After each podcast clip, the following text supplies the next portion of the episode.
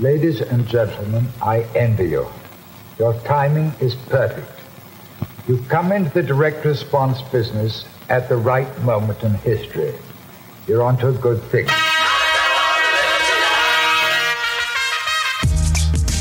Hey, bienvenido a un nuevo episodio de Marketing para David, un podcast dedicado a vos, David, que estás escuchando. ¿Qué necesitas, como yo, armas de marketing para diferenciarte y competir con los gigantes de tu industria, los Goliath. Mi nombre es Javier Iranzo y hoy voy a entrevistar a un emprendedor. Vamos a conocer su historia, sus cagazos y sobre todo sus secretos de marketing. Voy a hablar con ni más ni menos que Agustín Foyajare, cofundador de Fintual, una Fintual chilena que escucha administra más de 510 millones de dólares para unos 55 mil clientes, yo incluido. Y fueron parte de Y Combinator. Y Combinator es la aceleradora de startups más importantes del mundo. Por ahí pasaron Dropbox, Uber, Airbnb y muchísimas otras. Así que un gran orgullo y mucho que preguntar sobre eso a Agustín.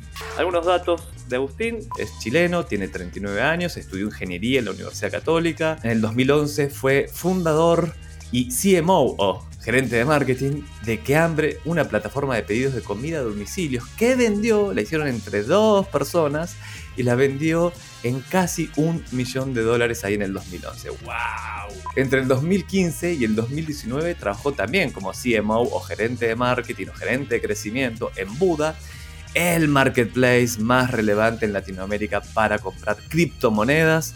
Lo uso desde ese momento me hubiese gustado comprar más nada más. Desde el 2012 hasta hoy es director de Platanus, una software factory, crean software y productos digitales para crecer. Y desde el 2016 es cofundador de Fintual y sobre eso vamos a hablar hoy. ¿Algún dato freak además de que sos el hermano de la vieja cuica? Hola, ¿cómo están? Mi nombre es Bernardita y yo hago video, hago video de familia. ¿Qué más freak que eso? No, yo no, esperaba que mi, mi, hermana, que prácticamente la siento como una hija porque tiene nueve años menos, saliera y, no solamente me superó porque se casó antes que yo, tuvo hijos antes que yo, además se hizo famosa muy, eh, muy rápidamente. Y es divertidísimo, pero hay un gen ahí que vos tenés sentido del humor, tenés, te, gusta el hueveo. sí, eso es otro nivel. Guardando las proporciones, porque la Fran, la verdad. Y bueno, y el mismo humor que teníamos en la casa. En general, ella llegaba del colegio y traía sus imitaciones de, sus compañeras, sus profesoras. Nos hacía reír desde chico. Qué interesante, me encanta el humor. Mira, te cuento que este podcast tiene secciones. Tiene una de Fuck Ups y esa fue inspirada en. Hay un evento que se llama los Fuck Up Nights. Fuck Up Nights, sí. Así que hay una sección de Fuck Ups, me encanta. Bien. Tenemos una de ping-pong y la máquina del tiempo, que es mi favorita. Pero ahora vamos a empezar con algo más tranca. Para David que nos está escuchando, ¿puedes explicar qué es Fintual? Mira, yo no sabía nada de finanzas eh, cuando empezamos esto, pero fue el 2016. Y, uno, mi socio, eh, uno de mis socios trabajaba en un, banco grande de Latinoamérica, el más grande que, que administran más plata de gente. Y él me explicaba que los fondos normales donde la gente común y corriente puede dejar su dinero para que crezca en el tiempo, cobraban comisiones altísimas, la gente no ni siquiera sabía que le estaban cobrando, nadie entendía nada, los clientes en general, y, entonces eh, además había muchos procesos manuales, la costumbre era que lo que lo que decían ellos era lo que había que hacer. Tú como cliente no tenías mucho nada que decir. Y entonces se me fue produciendo, con este cuento, se me fue produciendo un poco de rabia a mí. y, y, también eh, identificando la oportunidad de meterle tecnología a este mundo. Entonces, Fintual lo que es, es lo, lo, que ofrecemos son fondos mutuos desde el punto de vista legal, pero de una forma tecnológica, de una forma mm, eh, en que nosotros contratamos mucho más ingenieros de software que contadores Em, y tenemos entonces todo bastante automatizado y podemos por lo tanto cobrar menos comisiones. Y además llegar a más gente porque no hay que ir a ninguna sucursal, sino que es todo online, etc. Entonces eso, eso es Fintual, una alternativa para uno para poder invertir en cosas reguladas, normales, comunes eh, del mercado mundial, pero eh, online, con una aplicación eh, y sin pagar demasiado. Es bien interesante el caso, por supuesto, el de Fintual, y vamos a concentrarnos en eso. Mi trabajo es desmenuzar todo lo que hiciste para que David y yo, esto es es para mí. David, si estás escuchando, shut up, yo quiero escuchar esto. ni comentes, David, ni comentes, David me llama mucho la atención, o quiero saber cómo, hace, cómo hicieron para de cero pesos, desde esta idea de esta injusticia. Che, debe haber una mejor manera de invertir para, para quienes tenemos menos de 100 mil dólares, porque en los bancos si tenés menos de 100 mil dólares no te pescan. Y no te devuelven la llamada y, ponerlo en no, este... No, y efectivamente te, cobran comisiones que son un poco ridículas eh, a veces. Claro, y no tenés, a mí me pasaba de no tener idea si gané o perdí plata. Bueno, pero gané o perdí. ¿Qué, pasó con eso que puse ahí? La pregunta es cómo pasaron de cero clientes, de cero, a administrar, a tener 55 mil clientes cuando esto es además, básicamente vos lo, que le decís a la gente es, dame tu plata, que te costó un montón de trabajo ganar, muchísimo, dámela a mí, dámela a mí, que yo te voy a dar más plata. Confía en mí. Claro. Confía al principio partió de a poco, ¿verdad? O sea, partimos lo, más difícil yo creo que fue llegar a los primeros 100 mil dólares administrados. Em, al principio, bueno, nosotros eh, no, teníamos ningún socio bancario, ni mucho, mucho menos. Y lo que em, básicamente hicimos al principio, lo que pretendíamos hacer al principio era, era vender fondos de otros, eh, elegir buenos fondos que encontráramos en el mercado y ofrecérselos a clientes de manera online. Y eso fue lo que empezamos a hacer. Y al principio esto era, se traducía en que eh, una página, ¿verdad?, donde tú podías coger los fondos y, y, hacíamos todo por debajo bastante manual. Iba, de hecho, Pedro iba a mi socio a, la oficina de, de, la, de, los clientes, que eran muy poquitos al principio, a sacarles la firma. Era, era todo muy, muy manual.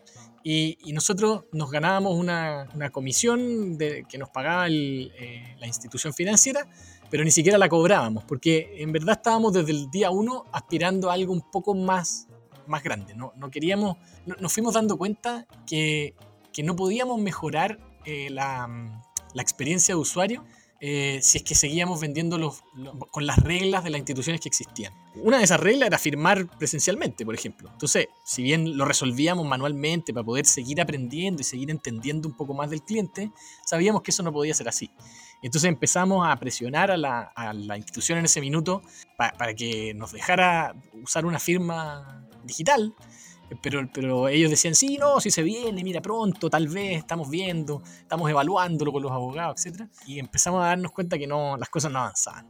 Yo te diría con, respecto a la, duda que tiene que ver como con cómo logramos que la gente confiara en nosotros, yo creo que el, gran problema en el mundo financiero es el, inverso. La gente confía demasiado y entrega la plata a gente que no debiera. Entonces, eh, inicialmente yo te diría que nunca tuvimos mucho ese problema porque hablábamos directamente de este, nuestro LinkedIn, qué sé yo, eh, y explicábamos lo que queríamos hacer, el propósito.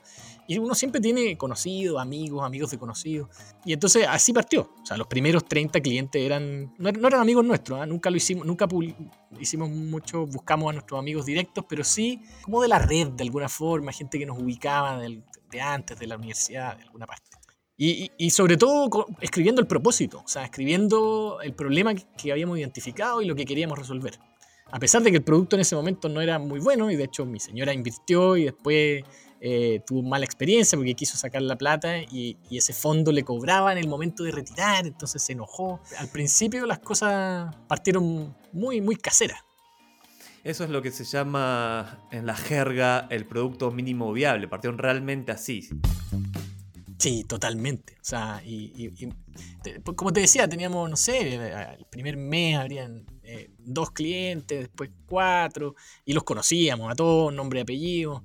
Ah, habíamos hecho como algo eh, que se viera en online como muy automático, pero que la verdad por detrás era todo manual. Qué buen tip que acabas de pasar. ¿Escuchaste, David, lo que dijo Agustín? Ah, habíamos hecho como algo eh, que se viera en online como muy automático, pero que la verdad por detrás era todo manual. La primera versión, ellos son todos con Putines. Agustín, por si no lo sabes, es re con Putin. ¿Cierto? Sos con Putin. Igual así era bastante manual por detrás. De todas maneras, lo que pasa es que no tiene sentido ponerse a programar o automatizar algo que uno está recién descubriendo. O sea, podríamos habernos integrado con esta institución y, y habría sido todo un mal gasto porque finalmente decidimos trabajar por nuestra cuenta, regularnos nosotros, no usar una institución aparte. Entonces, recapitulando, la primera manera de generar tracción fue redes sociales. Imagino LinkedIn diciendo tenemos esto, usando su Contenido, capital sí. social. Sí, lo que se llama contenido inbound, de alguna f- así como en la jerga más. como- Uh, vas a tener que explicar eso. Inbound. Hacia adentro. O sea, en el fondo tú escribes algo y esperas que la gente lo lea y se te acerque. En lugar de salir a llamar por teléfono a decirle, ¡cómprame! Eh, nosotros nunca hicimos ese eh, como outbound sales, que se le llama a salir a, a- a insistirle a la gente, que es como se venden los seguros en general. Uno, uno conoce, ¿no es cierto?, a una ejecutivo o ejecutiva que, que, le- le- que lo llama, lo toca la puerta o le manda mails. Nosotros nunca hicimos eso, hicimos más bien inbound. O sea, ¿Y ese- escribimos y esperamos que alguien se interesara. Y ese contenido inbound lo escribías vos, todo el equipo, Sí. contratar un periodista. No, no, no, no, no. No, todo esto, eh, el equipo fundador eh, escribíamos nosotros mismos, con nuestro nombre eh, y en nuestras redes y directo, digamos, de la experiencia real, sin impostar nada, digamos. O sea, yo describía desde mi background tecnológico y explicaba lo que queríamos construir, porque mucho de finanzas no podía explicar yo. Andrés, mi socio, él tenía cierto background de experiencia como cliente del mundo financiero. Eh, y Omar, bueno, él había participado, llevaba mucho tiempo dentro del mundo financiero, entonces podía explicar cosas más complejas, pero eran, eran contenidos que se complementaban en ese sentido. ¿Y ese contenido era educativo? Era ¿Hablaban de lo que querían construir? Eh, Más bien evocativo de- de- de- de- desde el propósito, diría yo. Má- Ok. Más que... que- que- y, y metíamos cosas educativas entre medio, que eso es muy rico. O sea, cuando tú tienes un texto que no es como pensado para enseñarte 100%, ni tampoco es solo entretención o solo hablar del propósito, sino que va mezclando y mo- metíamos un poquito de- cosas interesantes de aprender. ¿Qué más empezaste a hacer en términos de marketing? ¿Trazaste un plan o fuiste improvisando? No, ¿Fuiste viendo? plan. Mira, fue bastante. eh, la, la part- la construcción de la marca fue bastante a partir de, un- de- de una intuición y de representar lo que nosotros como fundadores teníamos dentro y, mostrarlo eso. Y también lo, lo- lo que como que entre todos formábamos. O sea, había, había un... eh, Omar, por, por ejemplo, escribía algo y, y- y después yo le daba comentarios para, para que fuera un poquito más digerible, porque desde el mundo, del mundo financiero a veces eh, la manera de explicar las cosas o el lenguaje que usan o las palabras que, que- usan son a veces un poco pesadas o requieren como conocimientos previos. Entonces ahí, ahí nos complementábamos. Yo trataba de- de hacer que, que fuera un poquito más coloquial y, Pedro a su vez tiene, tiene un estilo muy directo y muy, muy sincerote para decir las cosas. Eh, An- André es, muy entretenido para relatar. Entonces se fueron complementando estas, estas como habilidades. Eh, nos tomamos muy en serio la, la creación de contenido, en verdad. Yo creo que eso es lo principal. No como una simple generación de páginas para tener buena llegada en Google, sino que más bien textos que, que- la gente realmente leyera y que quisiera compartir. ¿Y eso iba al blog de Fintual y lo compartían en redes sociales? ¿Esa era la dinámica? ¿O En ese tiempo era medium de cada uno. Eso, de así lo hacíamos. Bueno, eso es. La estrategia fue de content marketing o marketing de contenidos. Exacto. Educar, educar, educar, educar, educar. Dar el nombre de ustedes, por lo tanto, el- aprovechar el capital social de ustedes para que eso sea creíble. Para Sí. que la gente crea. ¿Qué otras cosas en términos de canales como publicidad? Google, Facebook, Instagram, LinkedIn. ¿Usaron medios pagos publicidad? No, no usamos medios pagos de publicidad. eh, no, esto era, era principalmente esto. Ahora, nosotros teníamos un cierto capital en este, en este asunto, digamos. En el sentido capital me refiero a que ya habíamos construido una cierta audiencia, yo y Pedro especialmente. Pedro había vendido una empresa hace poco, yo también, entonces habíamos escrito algunas historias y cosas que habían tenido cierto grado de lectura y eso ayudó bastante a tener un, un público de alguna forma. Ahora, ahí, ahí voy a hacer un paréntesis. Ese yo me acuerdo de cuando escribiste en tres partes, fue si mal no recuerdo, en tu Sí. Medium, la nota de cómo. El título decía cómo vendimos, cómo creamos o cómo vendimos una empresa en casi un millón de dólares eh, creada por dos personas. Una cosa Claro, así, claro. que era Una como. empresa de dos empleados en eh, casi un millón de dólares. Eso era. el- headline era bien clickbaity. o, o qui- quiero leer eso absolutamente. Y Sí. me recuerdo que en su momento te pregunté, ¿pero cuánta gente leyó esto? Y me diste un número que no quiero, no quiero atinarlo, pero era como, ¡qué locura! ¿Cuánta gente leyó ese artículo? Puta, no sé ahora, man. ¿Cien mil? no, no sé si 100 mil. Los tres partes yo creo que del orden de 20 mil. eh, pero eran lecturas, son largas. Lo relevante creo que es haber estado hablándole al oído, porque al final lo, lo que, lo que está escrito, digamos, cuando tú lo lees, estás con el, autor, te está diciendo muchas cosas durante un buen rato. A mucha gente, sí. Y de hecho me pasó después de tuvo éxito eso, que me juntaba con gente que sentía que me conocía y me hablaban directamente. Me decían, oye, Agustín, mira, lo que me pasa a mí es y yo sentía, pero oye, este tipo no me ha dejado hablar a mí, no, no me conoce, digamos, o sea, no me... eh, primera vez que lo veo y me está hablando. Y porque la persona sentía que me conocía porque había leído estos artículos. Y lo, lo- curioso, lo interesante que tú decís del, del título clickbait es que cuando yo escribí esto, mi, mi primera intención era dejar registro de lo que había sucedido en la historia de cómo vendimos qué hambre. Se llama quehambre.cl. Y entonces era una intención totalmente registral, digamos, de dejar todo esto escrito y, y- la historia tal cual, digamos, con los números tal cual y ojalá lo más directo posible para servirle a otros emprendedores. Y el título era ese, la, historia de quehambre. Lo cual era un título muy malo y probablemente nadie habría leído esto. Entonces, en, en ese tiempo me acuerdo que leí un libro que se llama eh, Make Ideas Stick, que tú lo debes conocer, Javier Metinca. Muy buen libro, eh, de unos hermanos, que explica que no habla mucho de titular, de, cómo titular, ¿ah? pero habla de, cómo escribir. Y le, le pegué una repasada entera al texto buscando dónde aplicar los conceptos del libro. Alguno de los conceptos era, por ejemplo, elegir imágenes concretas o, eh, conceptos concretos para generar imágenes en la cabeza de la persona que está leyendo. Y entonces cambiar, por ejemplo, eh, dinero en efectivo por billetes, eh, no sé, cosas así. Y después de pegar esa repasada, dije, el título hay que cambiarlo y, y tiene, que, tiene que agarrar. Y lo curioso es que, claro, el título te, te promete cómo hacerte rico fácil de alguna forma y es una historia de sufrimiento espantosa en- adentro. Lo cual de alguna forma también alivia, porque uno no quiere ver a un pelotudo que, que le cuente eh, cómo se ganó los millones de dólares, no sé, no. Pero al mismo tiempo te genera mucha curiosidad y quieres ver cómo es esto de hacer dinero rápido. Y mi historia es una historia de un emprendedor de un fracaso espantoso, esa es la verdad. Y, muy eh, difícil eh, y muy, eh, digamos que termina con un final, entre comillas, feliz. Pero si uno ve realmente la historia de, cómo son los deliveries hoy día, de, todo el mundo del, del delivery de comida, eh, nosotros tuvimos un fracaso. Vendimos una empresa en un momento en que a lo mejor teníamos que hacer todo lo contrario, teníamos que haber apostado el 10 por a, ese negocio, que hoy día se ve con Rappi, qué sé yo.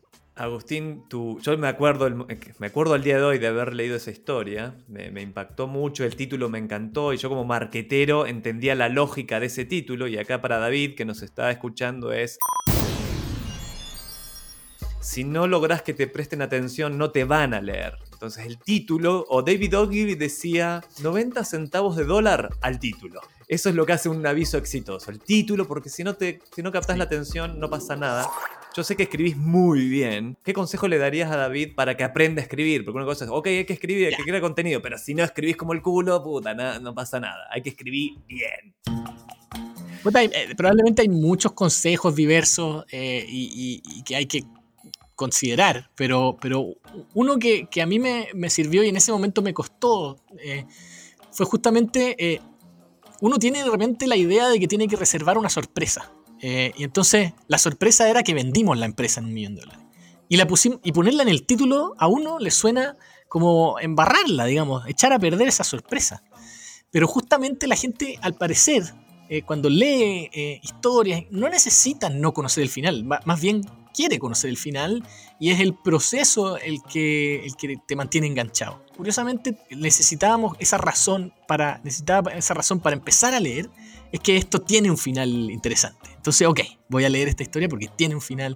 Y, y- eso, eso eh, lo aprendí en ese momento. No, no, la verdad es que no me atrevía y me atreví. a poner un título donde ya estaba el resultado final.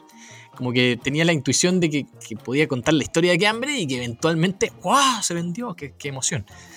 Mm, No es una buena manera porque la gente no, no lo lee. Entonces, eso es un tip. Los otros tips para leer y escribir, yo no, yo no considero que escriba bien. Yo lo que hago es que escribo una cosa y después la edito y le pregunto a alguien y, y le busco feedback real. Sobre todo eso es lo más importante. Como buscar a alguien que te diga, ya, y, y le pregunto, ya, dime, ¿en qué párrafo te aburriste? ¿A- a- ¿En qué párrafo dejaste de leer? Dime la verdad. Porque la gente deja de leer y se aburre. Eh, es normal. Eh, pero cuando hay cosas bien escritas pueden ser muy largas y pueden ser muy entretenidas y se leen hasta el final. Entonces creo que hay que buscar feedback real y, y aplicar, y o sea, como aplicar los cambios necesarios. ¿Has tomado cursos o has leído libros de cómo escribir bien? No, bueno, fuera de ese que te comentaba, no, eh, que es el Make Ideas Stick. Oh, eh, Made to Stick, que- es Made to Stick. Perdón, toda la razón, Made to Stick. Ese libro creo que tiene tips que no son para- necesariamente para escribir bien, sino que son como para generar ideas que quedan como que, que- que- que tienen como algo sticky, ¿no es cierto? Pero claro que ayuda mucho a, a escribir. Yo creo que mm, sí, sí siempre leo de manera muy crítica. Eh, como que algo que me, me acostumbré. Como, uff, qué aburrido este tipo. oh", no sé, como que eh, est- estoy siempre en esa, en esa actitud. Entonces cuando escribo también me leo a mí mismo y digo, "Oh, qué aburrido este tipo". Es muy, Es muy fácil ser Sí, es muy, muy buen consejo ese. Ahora, David, si querés acelerar el proceso, escribir bien es un super skill, sigue siendo mega vigente y necesario, así que hay que estar repleto de buenos cursos de cómo escribir bien. Así que mi consejo ahí sería Sí. tomate algún curso de redacción en Udemy, Coursera, eh, donde Seguro. quieras, Google, gratis en YouTube. Ahora, Agustín, avanzando, hay un hito muy importante en, en Fintual que me acuerdo porque fue, sentí, un orgullo. eh, ni, siquiera soy chileno, soy argentino viviendo en Chile, pero te conozco, entonces digo, puta, qué cracks. ¿Cómo fue que lograron entrar, ser los primeros en entrar a Y Combinator? ¿Cómo fue ese proceso?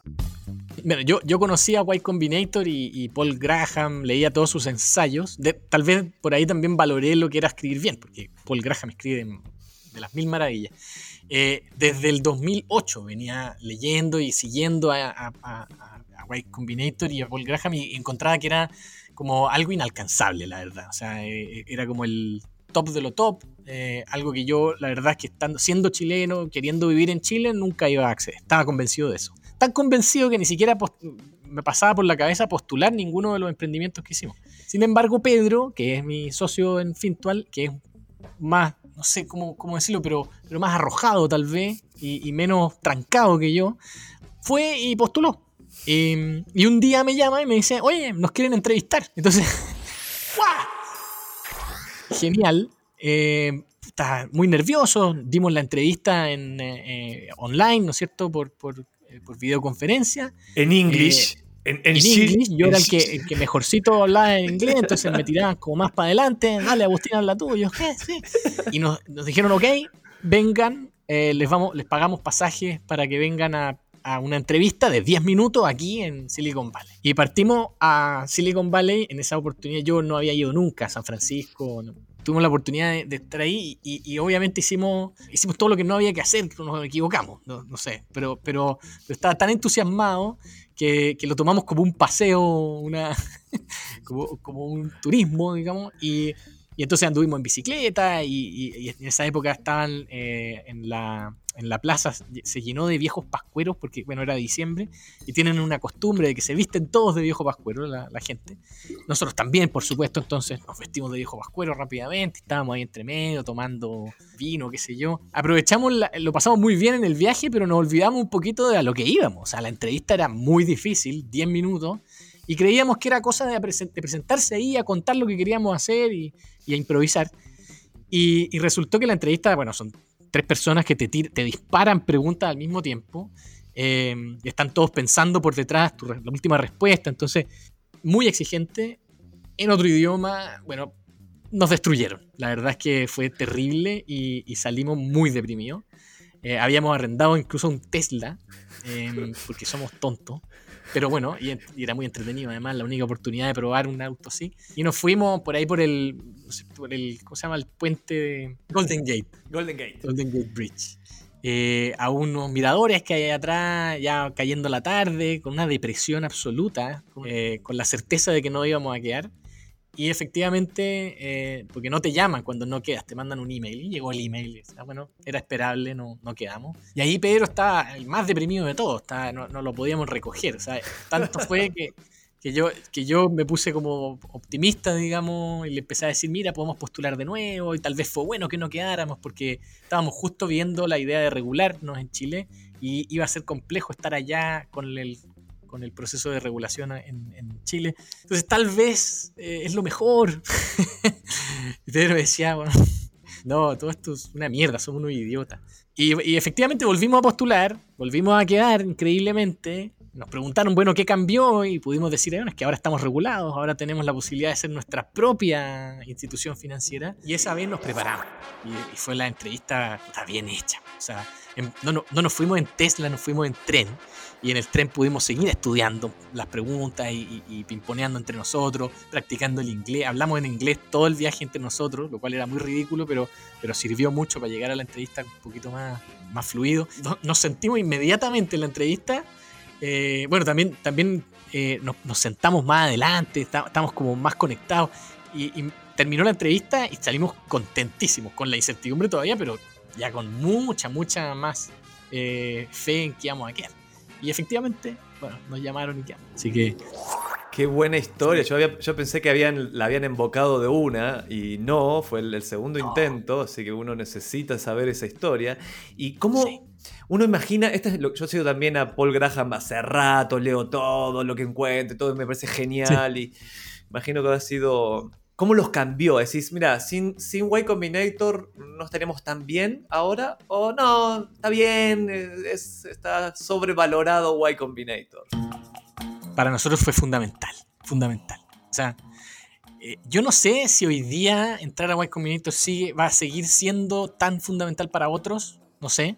Para nosotros fue un cambio absoluto, eh, en el sentido de que hay que recordar un poquito unos años hacia atrás. O sea, eh, el 2016, que fue cuando nosotros nos juntamos a hablar de esto, no había tanta eh, locura por, el, por Latinoamérica y por la. Por, el startup de Latinoamérica era algo bastante poco sexy. Y, Corner Shop ya era como una historia como muy eh, curiosa, digamos, pero no, era más que eso. Y entonces, en la industria financiera además hay mucho escepticismo de que de cuatro gatos vayan a lograr hacer algo. y ya habían, habían historias de fracaso también. Entonces, el hecho de tener el apoyo, sobre todo en un país como este, tener el apoyo de alguien de afuera, de la potencia de, de, White Combinator, que para el que no lo conozca, son las mismas aceleradoras que aceleró a Airbnb, a Dropbox, a Quora, a Coinbase, a Reddit. O sea, olvídate, es, como top, top, top. Es la aceleradora más importante del mundo. Entonces, que una chilena, que una empresa chilena tuviera el apoyo de estos, que cambió mucho la situación. Nosotros habíamos pasado por 50, y de verdad 50 entrevistas con gente de la industria financiera acá en Chile, entre pidiendo que, apoyo, pidiendo, em, eh, ¿cómo se llama?, financiamiento, eh, viendo posibles alianzas, y había sido un desastre la experiencia. O sea, en, términos, no, no, íbamos a llegar a, a, ningún, lado. Eh, y entonces esto, esto efectivamente fue un, fue un cambio fuerte. Y Agustín, si tenés que mencionar una o las que puedas, cuantas más, cuantas más mejor, pero con una me quedo conformes, ¿dónde dirías nos cambió la mentalidad, nos cambió, nos hizo acelerar, nos, dio tecnología, nos dio, ¿qué te dio que te cambió tanto? Yo te diría que confianza, en nuestro caso. Lo que pasa es que em, nosotros somos emprendedores que llevamos un rato ya intentándolo, entonces aprendimos un montón de cosas en la calle, se podría decir. Y, al llegar a YC y ver a, esta gente nosotros podemos comer con la gente de Airbnb o con, el eh, Brian Armstrong de, Coinbase. Entonces, te das cuenta finalmente de que son seres humanos iguales que tú y que muchos de los aprendizajes que te transmiten ahí son cosas que nosotros ya, teníamos más o menos claras, pero tal vez no tan, eh, no tan seguros, no tan concretas. entonces, yo diría que el 80% de las cosas eran cosas conocidas que nos aseguramos. Y el 20% restante eran cosas contraintuitivas que no, que no nos habríamos imaginado que, eran así. Eh, ¿Como cuál? Dame, dame una contraintuitiva. Una es que en el proceso de levantamiento de capital lo más importante es la emoción, eh, no los números. Entonces, Y que eso es, es así. O sea, no es como que te resultó así a ti, qué sé yo, no. O sea, tú vas a Silicon Valley, la meca de donde ocurre todo esto, y, es reconocidamente un proceso emocional. Claro, wow, ¿cachai? Hey David, ¿escuchaste lo que dijo? En el proceso de levantamiento de capital, lo más importante es la emoción que la emoción a la hora de contar tu historia, tu producto, tu servicio, lo que estás creando es requete importante. Y uno hubiese imaginado, no, hay que mostrar el Excel, el tamaño del mercado, la potencialidad de este negocio y quiénes son los inversionistas y qué sé yo. ¿Cómo hicieron para meter esa emocionalidad en el pitch o en el producto? ¿Cómo, lo bajás? Lo que primero hicimos fue contarle a nuestros actuales clientes, que eran poquitos, no sé, 60, 100 por ahí, eh, quedamos en YC, no le cuenten a nadie. Inmediatamente ellos le contaron a todo el mundo y, además generamos en ello mucha como, em, como una relación, digamos, algo cercano. Eh, me están contando un secreto aquí y era verdad que era secreto, no, era, nosotros no pretendíamos que lo contaran, de verdad era secreto. Eh, pero pero ese es un ejemplo de, proceso emocional que, te que funciona para los negocios. Es como la primera regla del Fight Club. Claro. Exacto. Entonces se sintieron adentro del Fight Club. Conquistar a los primeros clientes, yo te diría que es otra de las enseñanzas brutales de, de, YC, que tal vez a veces para algunos emprendedores con menos experiencia es contraintuitivo. El hecho de, que hay que ponerle mucha más intención a que 100 personas te amen al hecho de que te conozcan mil o diez mil. O sea, esos primeros 100 que, te, no, es, no basta con que te conozcan, tienen que realmente sentirse parte y puede, puede que, que claro, no, los vas a conseguir eh, a la primera. A lo mejor eh, te paseas por mil personas hasta llegar a esos 100 fans. Pero esos 100 fans son la clave. ¿Por qué llegas al número 100 y no 50 y no 500? ¿Por qué 100 es un buen número? Porque es un número que eh, resuena simplemente en un emprendedor, como que ah, queda como alcanzable, al mismo tiempo grande, pero en realidad podrían ser 70, podrían ser 120, no, no, no, es, no es demasiado importante el número, pero, pero lo importante es, es que sea un número relativamente alcanzable, relativamente grande, no demasiado grande, no puede ser más de 150 porque las personas no podemos conocer a más de 150 personas realmente. Y bueno, yo creo que por eso eh, es un, un número que está ahí como en la práctica se, ha, descubierto. Y Agustín, casi cerrando esta sección, y vamos a entrar pronto a la fuck ups, pero todavía no, todavía no. Me interesa saber a tus ojos qué hace. Cuando ves publicidad, decís, ah, estuvo buena. hijo de puta, esa es buena idea. ¿Qué te hace, ¿Cuál es tu criterio? Sí, buena pregunta, no lo he pensado. Yo creo que mm, sin, ponerme aburrido y empezar a decir recordable y las cosas que son como más de tal vez, porque yo eh, no, estudié no, publicidad, no soy, no soy eh, como de la academia del mundo publicitario, para nada. para mí si no hay un componente emocional, no, claro, no funciona. Eh, hay, hay, algo que, mm, que creo que, que, es demasiado necesario y que, y que tiene que ver como con con conocer cómo funcionamos, cómo, cómo se comportan los seres humanos, pero de verdad. Una publicidad que, me dice lo que tengo que hacer, por ejemplo, puede terminar provocando que yo quiera hacer lo contrario. Una publicidad que me insiste en, algo, que, intenta que yo recuerde algo, es algo que yo identifico después para olvidar. Algo que, claro, claro que tengo. Mi cerebro se encarga eh, en la noche de olvidar esa basura que me intentaron meter. Eh, creo que, creo que hay que y, sobre todo ahora último, la gente está muy capaz de filtrar. Tenemos un cerebro que se va adaptando y hay tanta publicidad alrededor que nos hemos ido adaptando para, descartar.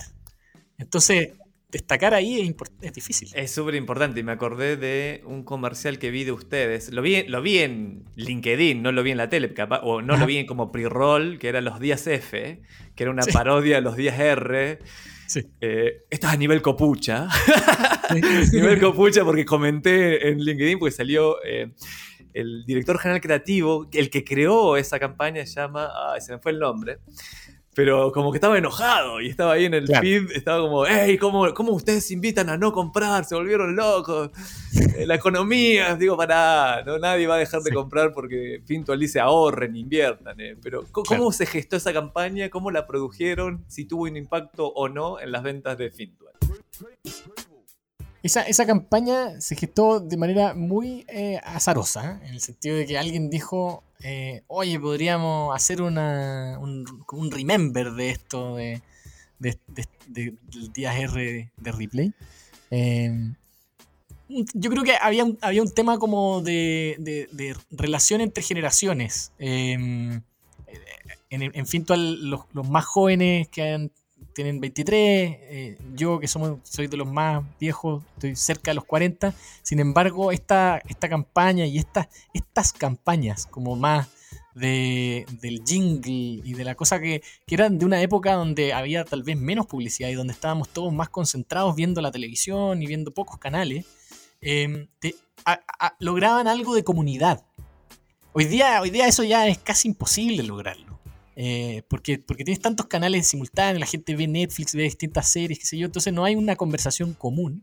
Fue, fue por eso que nos interesó un poco esta, esta, esta campaña y, y, tratar de hacer además un vuelco y, modernizar el mensaje también, porque el mensaje en ese tiempo era aprovecha la oferta. Eh, y había como en el video de R Díaz, R Ripley, uno ve unos niños eh, entrando y saliendo apurados a sacar cosas. Yo creo que en esa época tenía todo el sentido del mundo, pero el materialismo avanzó tanto que, ahora venimos de vuelta y hay todo un tema ecológico, y todo un tema como de, de, intentar limitar ese, ese consumismo eh, burdo. Entonces, eh, parecía una buena como... Eh, además, calzaba con que nuestro mensaje es, de ahorro, digamos. Y, yo inventé la letra así de, un momento a otro, digamos. en, el, proceso en que estábamos en la idea, dije, y podría decir esto, la tiré. Em, y le encargamos a un productor eh, musical que, hiciera una versión similar. Se, nos puso un poco nervioso porque decía, oye, pero no, no podemos copiar la misma canción. Y ahí, y ahí entonces yo entré a, a estudiar un poco eh, el origen porque me parecía muy similar la canción ya de Ripley a otra que es, la de. No me acuerdo de la película, pero Super Califragilístico Espialidoso. Es Super Califragilístico Espialidoso, aunque al oír decirlo suena enredoso. Mary Poppins. Esta canción, eh, eh, bueno, le, pregunté al productor musical, le dije, oye, está como me inspirada en la de Mary. ¿Cómo que inspirada? Me dice, es la misma canción. La de Ripley es exactamente la misma canción, es una variación mínima. Entonces dije, bueno, ¿y, esta canción de quién es? La de Mary Poppins. Y investigando llegué que era de unos hermanos que al mismo tiempo habían tenido una demanda porque había otra persona que había inventado una palabra y una canción que se llamaba supercalifragilístico espiali otra cosa. Y entonces era una cadena de demandas de copia y me pareció muy interesante eh, que, que finalmente la copia al final no es, no es algo que, que, o sea, es, algo que está como bien condenado, digamos, a copiar, es algo muy malo, muy feo. Pero en realidad todo es copia, no hay nada creación desde cero.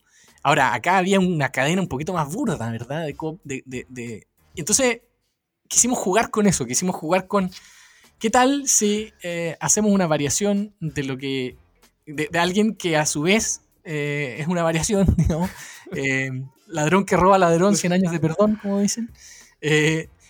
No, no, nos va a pasar nada, por lo tanto. y al mismo tiempo una humorada de recordar estos tiempos en los cuales los jingles nos hacían... La pregunta... el, efecto de la campaña, yo te diría, eh, en el público general, no demasiado exitosa. En un público más, de, más publicitario, más, más como de nicho, del, del, mundo de la publicidad, sorprendentemente interesados en, lo que, en nuestra propuesta. Y, y al mismo tiempo, mira, no, no, le, no le dimos mucho más bombo porque, porque creo que no, no, tal vez no comunica tanto lo que nosotros somos realmente. Hay, hay, como una. Mm, estábamos en un proceso de descubrimiento de quiénes somos y de qué, cuál es nuestra eh, como voz de marca.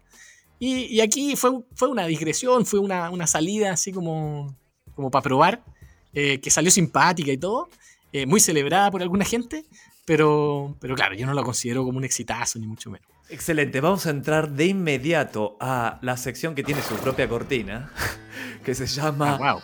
Sí, sí, sí, no, acá, acá se, se hacen podcasts bien producidos. Gracias. Acá se holdea, acá se produce bien. Vamos a hablar de tus cagazos, principalmente, de esos que yo, David, podemos aprender. ¿Qué cagazos te mandaste durante tu carrera de, de esos que se aprenden? Cagazos, varios. Em, a ver, eh, bueno, yo creo que los más como populares, cagazos más como claros que tuvimos, fueron, fue al, al principio la, la primera eh, como idea que hicimos. eh, descartamos un montón de ideas y nos quedamos con la que tal vez era más. eh, mm, era la peor opción para empezar. Que fue hacer un, un, reproductor de música eh, para MP3, solo para Windows, en una época en que justo estaba cambiando todo a online y todo a Mac. Eh, y, y tuvimos, estuvimos un par de años desarrollando ahí. Hicimos todo bien eh, encerrados, no le preguntamos mucho a nadie. eh, lo hicimos bastante como para nosotros, pero, pero no, eh, o sea, como una especie de, se podría decir como con la lógica de Apple de hacer, de no escuchar a su cliente, pero sin la espalda. Entonces rápidamente eh, nos empezó mucha angustia de no, de no estar logrando nada, de, de no estar llegando a ningún puerto y con, con, eh, con- con mucho desconocimiento. Al final no, sa- no sabíamos cómo, cómo armar un modelo de negocio a partir de esto. Eh, ha- habría que haber levantado un montón de plata eh, y nosotros no nos atrevíamos porque queríamos, o sea, porque no nos atrevíamos a, entre comillas, engañar a más inversionistas, porque, no, porque como no teníamos claro qué, cómo íbamos a ganar plata, tampoco nos atrevíamos a- a- levantar la plata suficiente para montar esto. O sea, en el fondo, eh, Twitter, no sé, eh, Facebook, eh, ellos construyeron mucho antes de empezar a ganar plata, ¿no? Y, pasaron años en que perdían y perdían plata, pero, pero como en, la cultura donde estaban era algo que era como entendido y, y estaban apoyados por gente que entendía esto de que después de 10 años de quemar plata puedes hacer un imperio gigante con lo que construiste. Nosotros no, ni siquiera teníamos esa intuición, o sea, no- nos fuimos a la deriva nomás. Eh, entonces pasamos dos años y medio quemando plata de alguien, pero que eran nuestra familia, nuestros amigos, eh, y eran unos milloncitos, y, y nosotros con, con unos sueldos muy bajos, digamos, eh, sin capacidad de contratar a nadie. Eh, ese es el, el Big Fuck Up, pero que al final tuvo buen resultado. Vamos a subirnos rápidamente a la máquina del tiempo. Es el DeLorean, tú eres Marty, yo soy Doc. Retroceda, no hay suficiente camino para alcanzar 88 millas. Camino. A donde vamos no necesitamos caminos. Vamos a viajar al, al pasado, a la fecha que vos elijas. ¿A qué fecha volverías en el pasado y qué te dirías? Eh, vuelvo a em, tercer año de universidad, más o menos. Tercer año de universidad mío. Eh, no quiero decir el año para no asustar a los David eh, que, tengan menos eh, que tengan menos experiencia, pero, pero vuelvo para allá y, cacha que habíamos. Yo, yo construí un, un foro que usaba toda la generación. Toda la generación de ingeniería de la Universidad Católica usaba el foro que se, se llamaba Generación 2000, gen2000.com. Entraban ahí, comentaban todo. En ese tiempo no existía Facebook, no existía Banana Corp, no existía. Que Banana Corp es algo muy antiguo, pero, pero no existían foros universitarios. No, no existían lugares donde los universitarios hablaran unos con otros. Y, y en, eh, ese momento le diría: tómatelo en serio, hazlo. Es más importante esto que sacarte buenas notas. Em, y, y lo que hice fue todo lo contrario. Me, me enfoqué en las notas, pasó el año, se me venció el dominio, no lo renové y lo, lo abandoné. O sea, dije, ah, no importa el foro. Y, y me preguntaban, oye, ¿qué pasó con el foro? No, no sé, se me venció el dominio. Y, y pudo haber sido algo muy importante, muy, muy grande si es que eh, lo hubiera tomado tan en serio como lo tomó Mark Zuckerberg. Ahora no quiero decir que había nacido Facebook en Chile, pero a lo mejor una, una empresa que podría, que Facebook podría haber comprado, no sé, un, un Orkut como, como había en Brasil, una primera red social. Agustín, muchísimas gracias por compartir con nosotros, por compartir con David. Si, qui- No, al si, al- contrario. si David quiere saber más de Agustín, de Fintual, ¿cuál es el mejor medio canal para ponerse en contacto con vos? Yo creo que Twitter. em, yo tengo un Twitter en Agustín F. em, sí, y contesto generalmente ahí a todo lo que me preguntan o me escriben. Es, es como el mejor, mejor medio. Y bueno, llegó el momento de despedirnos del episodio de hoy. Gracias por haberme acompañado hasta acá con esta espectacular historia. Soy súper fan de Agustín. Gracias por escuchar Marketing para David.